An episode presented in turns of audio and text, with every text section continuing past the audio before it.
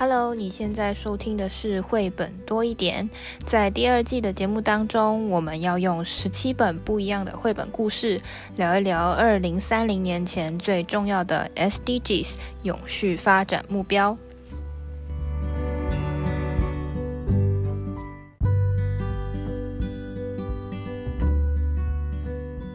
嗨，大家好，我是皮老板蚊子。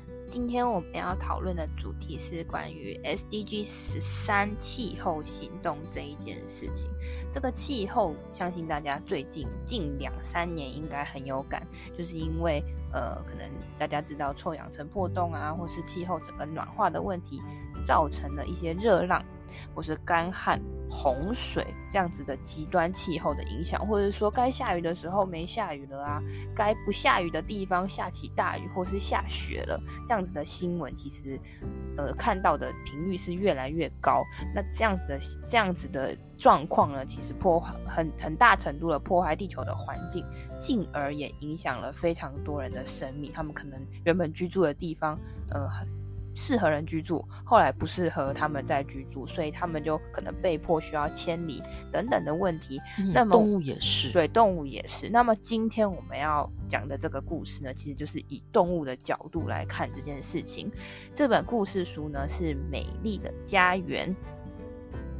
那《美丽的家园》这本故事书，它有一个呃很神呃很很专业的一个 background，就它的主角其实是企鹅。就它是企鹅的、哦、企鹅的角度出发，那它它的封面或是里面的故事中，你可以数数看，它一共就是八十四只企鹅。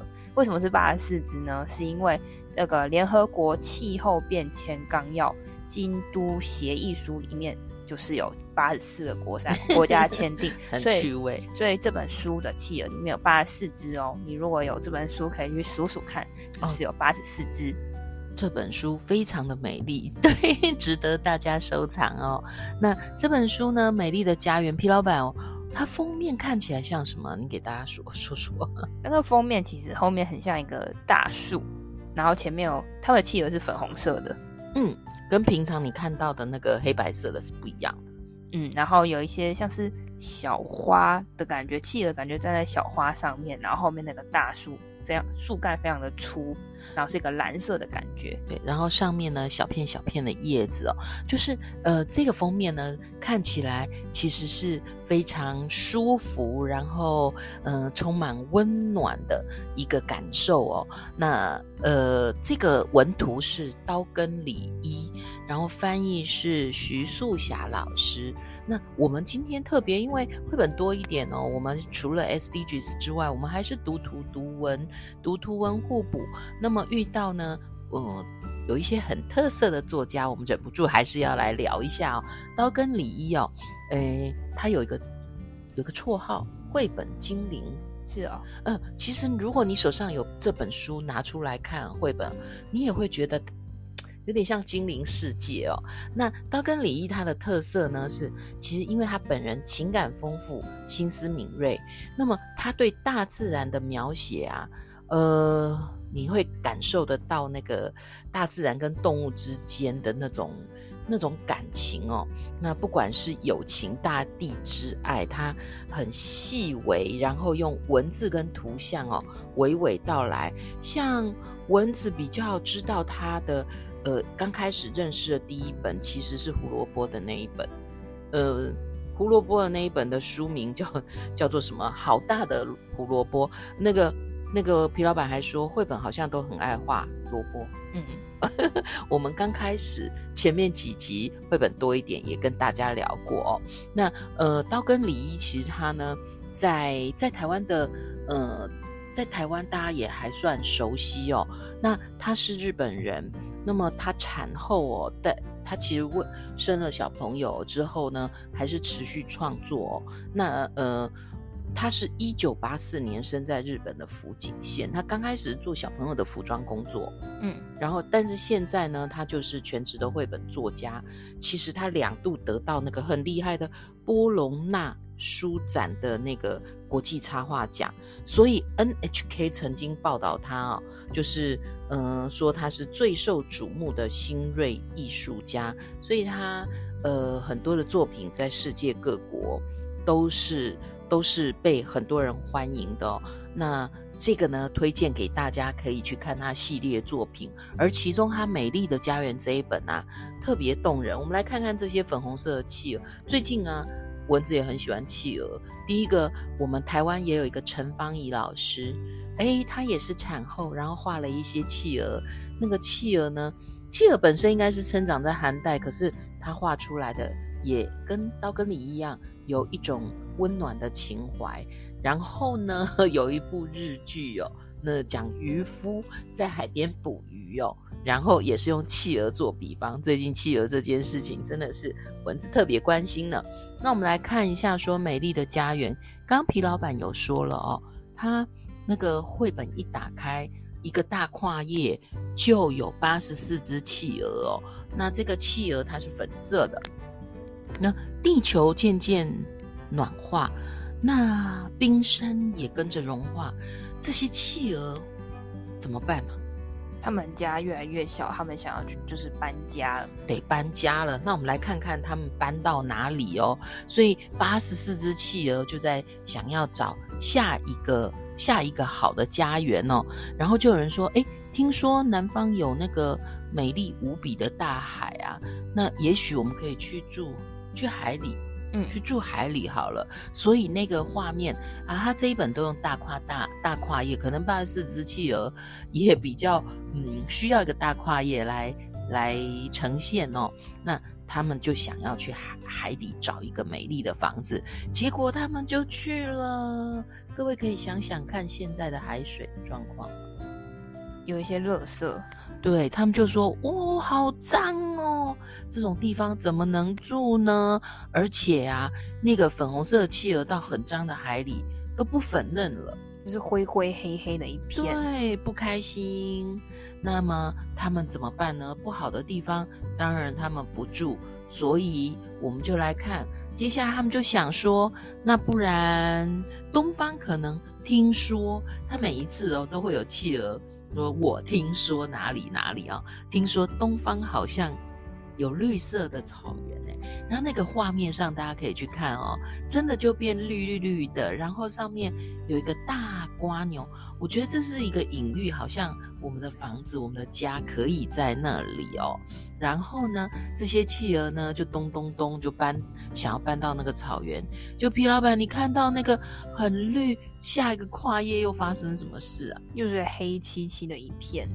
他们在草原上，结果发现工厂。我们有一集在讲工业化的时候，也是想说，有很多工业聚集在的地方，很可能就开始大烟囱排放碳，然后整个就乌漆麻黑的。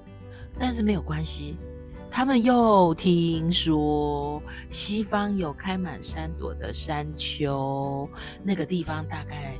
有好东西，我们搬搬，我们搬去那里住好了。所以呢，这本书都是这个《美丽的家园》这本绘本，他会先找到一个地方，那个地方他们想象是呃丰富的，或是适合的，或者是心之向往的。可是等到他们真的到那个地方一看，都是有些失望啊。比如说这一次的那个西方那个，哎呀。怎么是有植物，可是怎么死气沉沉的？他们觉得也没有办法住在这个地方。那这时候，我听说，如果以东西南，现在应该要到北方了吧？嗯嗯，北方有超棒的森林，诶，很有趣哦。八十四只企鹅其实有一个导游。嗯嗯嗯，导游先生说：“那不然我们再换个地方哦。那所以这个很漂亮、很的向往的想象，超棒森林的想象。各位，你猜猜看，他们去了以后会发生什么事？黑人问号。这一页是没有台词的哦，就只有点点点，然后惊叹号跟问号哦，可能真的是太令人失望了，以致无言以。”对呀，嗯，那接下来他们要搬哪里啊？好像都尝试过了。皮老板他说，就是好像因为他们知道的就是东西南北四个地方，然后他们说没有，好像没有一个地方很适合他们居住。他们是不是要再去更远的地方找找看呢？所以他们不就近早往遥远的地方去，结果他们仔细一看，他们找到一个地方哈，仔细一看，哎呀，地球好美哦。他们显然到了外太空了。我在想，其实这个图像上可以发现他们去到哪了？皮老板，一个弯月上就到月球上去了。他们已经出发到，所以我们有时候常常想说，要不要搬去火星啊？哪里住？他们也是有这个想法。后来他们看地球，也觉得地球还是蛮不错的啊。那于是，如果皮老板他们回到地球，他们应该做些什么事好？他想要照顾他们的地球。对，好好的照顾我们的居住的地方，好好照顾我们每一天，这就是美丽的家园。搬到哪里去？如果我们的身心不安适，没有好好照顾我们的环境，你最终很多地方都没有办法去的。嗯，所以就是跟开头我们讲的一样，这个气候的变化。造成的困扰其实不是只有对人类，在这个故事中就看到这八十四只企鹅都很困扰，他们原本住的地方好好的，现在因为暖化嘛。那冰山就是越来越少，他们没地方住。那想搬家也没有任何一个地方看起来比较好。原本他们想象那个很漂亮的，有花有草啊，海水可能很干净，每次翻页都是一一片灰茫茫。所以这就是现在地球所面临到的一个问题。那在 SDG 十三这个气候行动里面，它开头就用一个非常大的。红色的这个警示灯号，红色警戒哦，是红色的底白色的字，你一看就觉得焦虑哦。嗯，因为就是这个，它每一每一个 SDGs 的项目，它都有一个我们说成绩单这样子的一个图像化的，告诉我们每一年的成果到底是怎么样嘛。就这一张红字，红字，红字。虽然每一项都有每一项的要进步的地方，但这一个是它特别用一个红色的。这个像像这个救护车的这种这种灯号，用的比较大的字体，非常紧急。气候变化是对人类的红色警戒。虽然说他是说对人类，但其实他在下面有讲到说，呃，温度如果上升上升一点五度 C 卡，大家可能已经对这件事情有一点概念。这个温度只要上升一点五度 C，对对海洋海平面的上升，对于珊瑚礁珊瑚礁的暖化。他们会白化，会死掉，都是会造成非常严重的影响。那如果上上升两度呢？珊瑚礁基本上就拜拜了。嗯，我们好像有一次就有聊到这个。那珊瑚礁拜拜，其实你就觉得说，就一种物种消失，但是珊瑚礁其实是非常多其他鱼类或是海生动物的一个居住的地方。那除此之外呢，气候变变迁除了会影响。海域的一些生态之外，对陆域的生态也是一连贯的，因为我们就是一体的这样子的一个地球嘛。对，在对于干旱这件事情，估计在二零三零年前，这个干旱会使大概七亿人现现在所居住的地方变得更不适合人类居住。哇，真的要到外太空去了。那因那那除此之外，这个开头讲到这个灾害。气候灾害就大火、飓风、台风、干旱、海啸这些东西也会频率会增加哦，它的严重度也会增加。那这件事情总归而来就是还是碳排放量的问题。我们在前面几集其实也有稍微铺陈到，碳排放量对于呃气候的影响是非常的严重的。那这个碳排放量到底我们要怎么解决？我们可能日常会说啊，我们要节能减碳，少一点吹冷气，或是呢，我们能坐大众运输工具，工具就不要自己开车，能能骑脚踏车，我们就不要骑摩托车，等等等。但这些小小的改变，它是它来得及吗？我们来得及在二零三零年前达到这样子减碳的目标吗？所以在十二点三里面呢，他就讲到了一件事情，我们应该把气候针对气候变迁的气候变化这个碳排放量的事情，应该要纳入国家的政策里面，用国家的力量来。来带动整个不同，从从可能是国家企业到私私营的企业到民间，所有人要联合起来，要共同的目标来起努力。那在这里呢，要介绍一个应该是新有的名词，叫做碳交易。哎呦，碳交易是碳权交易，然后它怎么交易啊？碳交易的意思就是我讲的粗暴一点，就是说我们现在知道说碳排放量就是造成这个暖化的主因嘛。那么我们是要限制大家的碳排放，要怎么限制呢？要有一个游戏规则，不然不然我怎么知道我要我我我只能排多少？那游戏规则就是这样子。今天今天我是物质国家的制制定政策的人。我说好，你这间公司就只能排放呃一百个碳哦，碳权要分配，对，要分配。我就依照你的这个规模，那个公司的规模或是公司的性质，因为不同的产业会有不同的性质嘛。那你今天可以排一百个碳，那 B 公司你可以谈排一千个碳，就依照依照不同公司或是企业的性质，我给你一个碳权。诶，如果我省一点，我多出来 quota，你可以卖给别人。哎呀，它就是万一我还没有办法当到我这个，诶，这个这个这个怎么说呢？万一我还没有一直下降到我的这个额度，我就是可以先挪用跟别人买这个额度的意思。对，那这样子的机制就会导致一个什么问题？我就会想要减碳，因为减碳我多的还可以卖别人。那我卖，如果我现在今天我被分报分配到的碳权不够用，我要跟别人买，我是不是成本就增加了？所以我我也会努力想要减碳。对，所以我也要努力想办法减碳，就就是就是带动了整个企业或是产业这个减碳的转型。因为有一些并不是每一个呃产业它在步每一个步骤都有不同的碳排放量嘛。嗯，那透过这样子的。呃，碳权的交易呢，会带动整个企业体，呃，在市场上有一个共同的标准，共同的来努力的一个目标。哎，所以我们曾经有一期有聊到，连航空公司都说我是减碳航班呐。嗯，所以这个碳交易这样子的市场是近几年大家一直在讨论，而且尝试要执行的事情哦。因为就像。我们现在也没有那么多那么军权主义嘛，我们一定要慢慢开始让大家知道这件事情。政策推动是要一步一步慢慢来的嘛。那现在我比如说我就免费，我先告诉你说，你就是一百一百个碳权，你就是一百个碳权。慢慢的我要缩减你的碳权，慢慢的你就要开始付费，这样子呢，让你慢慢的去适应说，哎，我应该要减碳呢。我预预告你说，我接下来这边的碳权我会缩减，而且你要开始付费。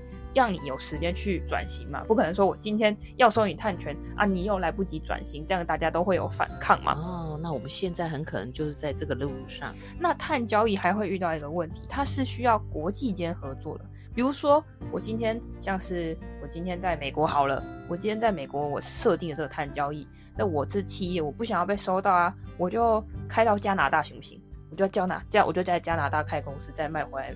卖回来美国，那我这样是不是不会受到碳交易的规范？哎，我收你碳税，哎呦，我就要收你税哦。所以它是会，呃，各国是需要互互相合作的。那这个碳交易的市场呢，目前来说是在欧洲最先呃开始有这样的机制。那它这个这个很多的名词，大家可能第一次听，觉得非常的哎卡卡的，怎么这么多？这么多专有的关于碳交易的名词，它有碳中和、碳交易、碳税、碳关税，这这些名词就会，如果不同国家的时候，就涉及到关税问题。对，所以就是这样子的，一这样子的机制下呢，我们就是希望，呃，所有的企业可以。对他们自己的碳排放去付出一些实质的代价，让他们更愿意去做一些做出减碳的改变或是举动行为，来让这个碳排放的总量可以下降，进而达到这个气候暖化受到这个一定温度之间的控制。那这样子的呃碳排放的知识呢，对还没有实行的国家会有什么影响呢？一定会有影响。因为我们刚刚讲到碳关税的部分，现在我们是一个嗯、国际诶、呃、全球化的一个时代，你很多东西你是跟其他国家要贸易的嘛，所以今天可能欧盟先开始，之后可能美国也开始。那在这个国，以我们以台湾来说，台湾是赖以为生进出口的一个国一个地区，那未来一定会受到影响，这样子的产业。大家都会慢慢的需要接受这件事情，而这件事情其实大家都知道它重要，但毕竟有金钱以及这个政策的约束，大家会更积极的往这个减碳的路上去推动。对，就好像我就想到刚刚那个绘本里面啊，那个你搬到哪里去啊，也不一定更好，不如在自己的家园好好努力。没错，所以今天就是介绍这个碳排放的碳排放跟碳交易的这个小知识。那其实我这边其实讲的并不是特别的完善，你可以在。台湾的经济部国际贸易局里面有专门一个绿色贸易资讯网，里面就有讲了很多这种碳排放啊、碳中和、碳交易、碳权、碳税到底是什么详细的资料，大家有兴趣可以上去找一找。如果你不想看文章，我还找到了一个 YouTube 是志祺七七的一个频道，它就有一个深蓝智慧大辞海。碳中和、碳交易、碳权、碳关税这些这些事情，还一次帮你讲清楚。是我们大朋友懂了这件事啊，一定要跟小朋友讨论。我们为什么绘本多一点这一系列要讲 SDGs 呢？因为其实这就是大小朋友要一起努力的八十只、八十四只企鹅，或后面更多更多的伙伴们都需要关心的。好，那最后呢，一样有三个问题要留给大家。第一个是，你觉得暖暖化这件事造成的这些企鹅到底遇到了什么问题？他们一定要搬家？他们究竟是遇到了什么困难，会需要搬家？那第二个问题是，其中其中有一页呢，他说，呃，回回去吧，就是他们不是去了月球吗？对对对，他说仔细一瞧，地球好美啊，回去吧。一定有什么是我们可以做的？那你觉得他们回去会做什么事情呢？这是第二个问题。嗯，第三个问题是关于降低这个地球暖化的气候行动。我们刚刚是介绍到了这个国家之间关于碳交易的这样子的政策。那你觉得你自己可以做什么样的改变？或者是说，你可以建议国家还可以怎么做？嗯，如果是小朋友，看看在学校、在教室，大家可以一起努力什么？好，那最后帮大家总结一下，今天我们读的这本书是《美丽的家园》，了解了 SDG 十三气候行动中，其实最关键的还是碳排放的问题。那碳排放呢，所造成的暖化问题，除了跟气候相关，其实也是直接影响到 SDG 十四、十五这个。海域跟陆域环境的这样生态生物的呃生存等等的问题，都是一连串的。所以说，这个温度的上升，以人类来说，其实我们已经就感受到非常多的困扰。对于其他的生物来说，更是如此哦。所以，让我们一起来减碳的生活吧。如果你也是关心 SDGs 的朋友，欢迎你跟我们分享你的想法。下一集我们将会讨论 SDG 十四 Life Below Water 水域生态的问题。我们下个故事见，拜拜，拜拜。